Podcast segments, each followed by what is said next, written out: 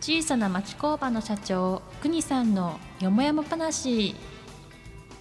この番組は倒産寸前だった田舎の小さな町工場を半導体業界世界一の企業から加工依頼を受けるまでにした大学中退の社長のいい加減な話を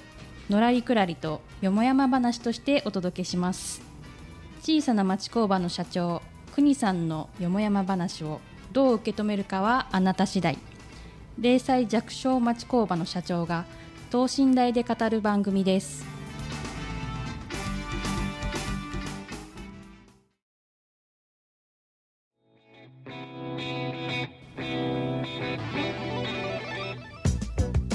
はい、静岡人大学学長の石川です。国さん、よろしくお願いいたしお願まいす。します。あの石川さんさ、はい、今日もう14回目にもなっちゃったんだよね。四回ですね。ね、で今日はさ、はい僕の方からねええ、何個か石川さんにさ、はいちょっとこう質問っていうかさ、えクイズじゃないんだけど、ちょっと聞いてみたいことあるけどいい？え、わかりました。あの人間のさはい、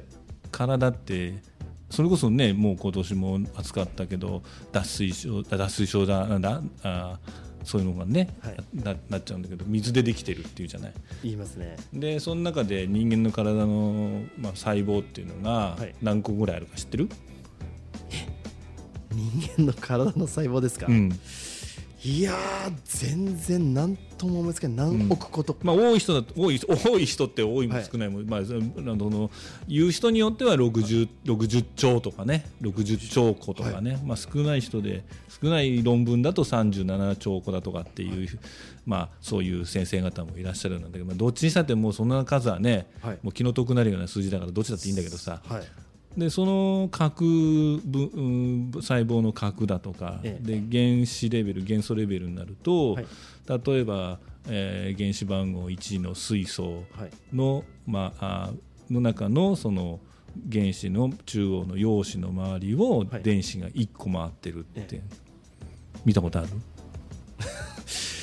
まあ、見たことないです。でもそれあの高校ぐらいの科学とかさ、はいそういうので一応やらされるじゃん、やらされますね。ね、周期率表を覚えさせられたりとかさ、はい、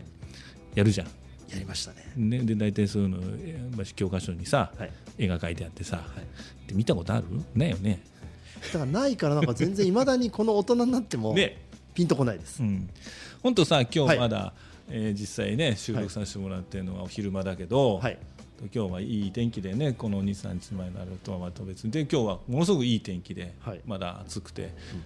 この明るさっていうのはこれはもう太陽があって、はい。でまあ、こう我々が住んでいるのが地球だっていう、はねえー一周4万キロって言われるようなはいはい球体の上に住んでるっはい。ていう話じゃん、はあ。はい。はい。で振り落とされずにまあ、冬野菜。これ24時間で4万キロ移動するんだよ そういうことですよね。でしょ、はい。めっちゃスピードすごいよでも振り落と落さとれさた。れてないよはい。と言いながらじゃあ今度太陽から、はいえー水星金星地球でえー火星でってこう、な並んでるっていうか、はい太陽の周りをこう回ってる惑星が回ってるまた逆に地球の周りにも月という衛星が回ってるなんつってさ、はい言ってるでしょ言ってます、言ってますよ。でこれ太陽系、で太陽系。これ太陽系もあの川銀河の隅っこの方にあるっていうふうにはい言われてるけど、はい見たことあるないです。ないでしょえ、ちょ、 ちょっと待ってください。ちょっとこれ、何の質問ですか、これ。はい。いやあのねでもこれ今聞いてくださってるねこのポはいッドキャスト聞いてくださってる方も、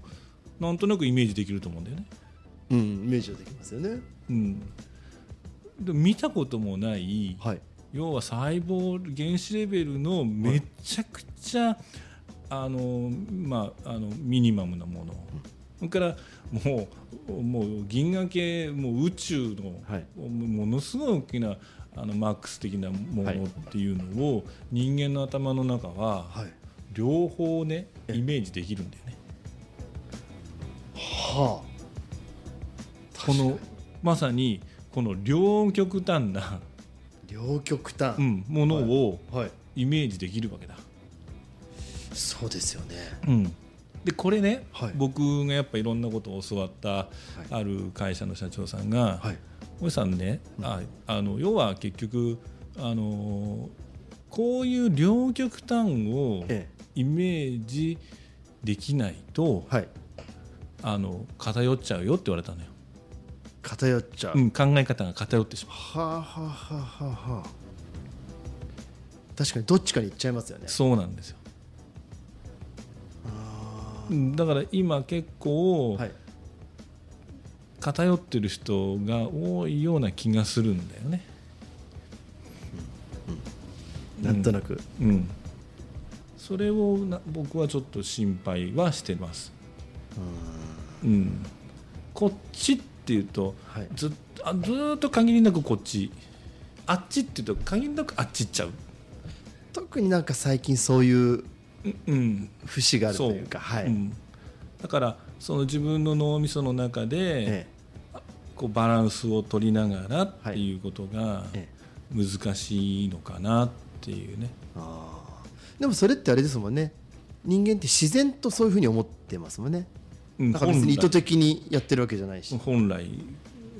ああ、そっか。だっていちいちさ、はい歩くのにね、はいい、やもちろんちょっとねあの今リハビリされてるからは、まあ、うちの母親もそうなんだけど、ええ右足出したら次どういうふうに左足を出して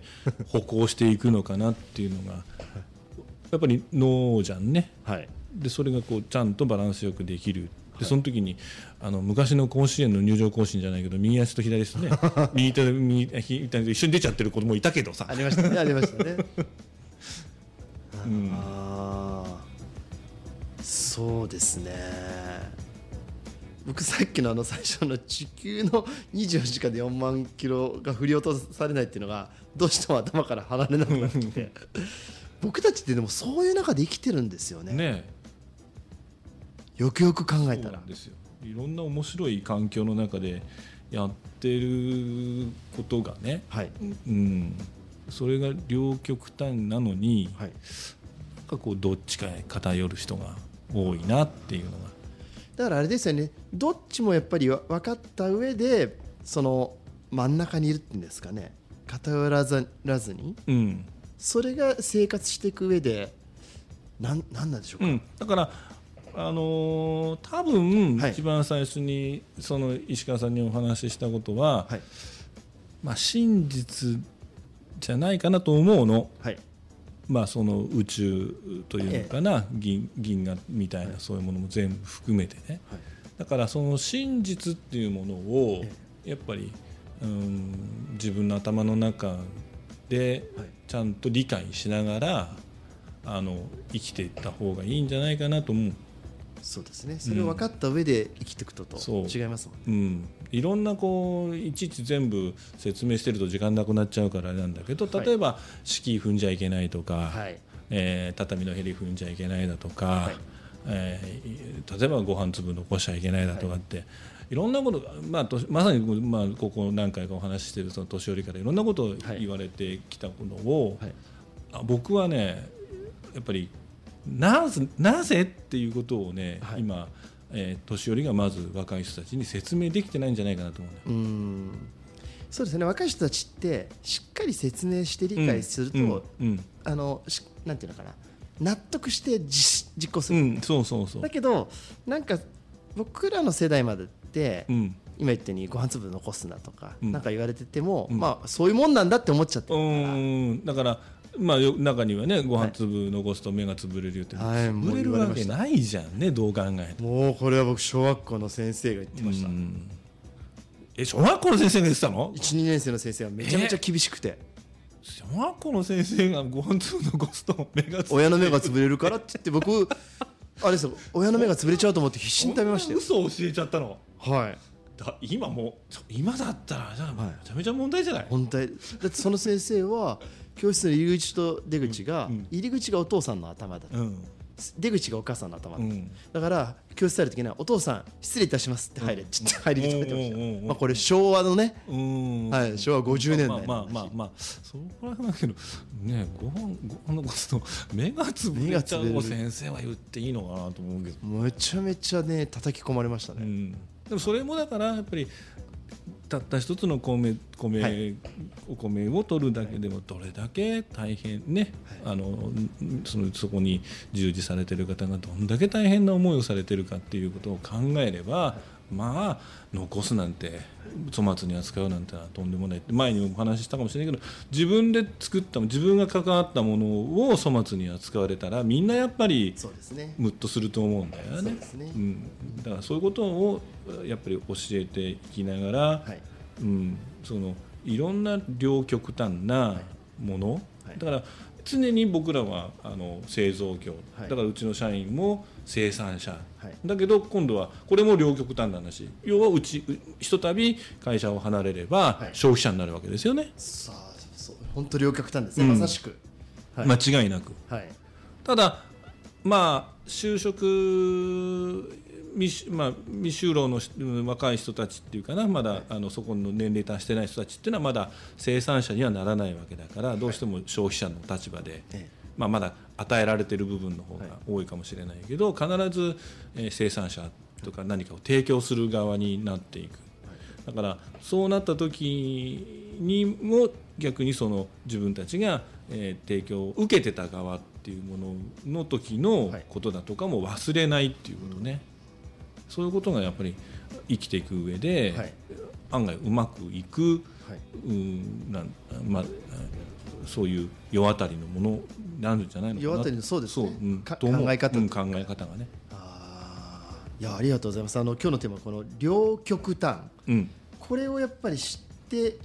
活動するのと知らないのと全然違いますねうん、だと思う、はいうんあの国さんヒントになりましたありがとうございました、エンディングになります下町工場の社長国さんのよもやま話をどう受け止めるかはあなた次第0歳弱小町工場の社長の飾らないトークをよろしければ次回もお楽しみください国さん今回もありがとうございましたはい失礼しました。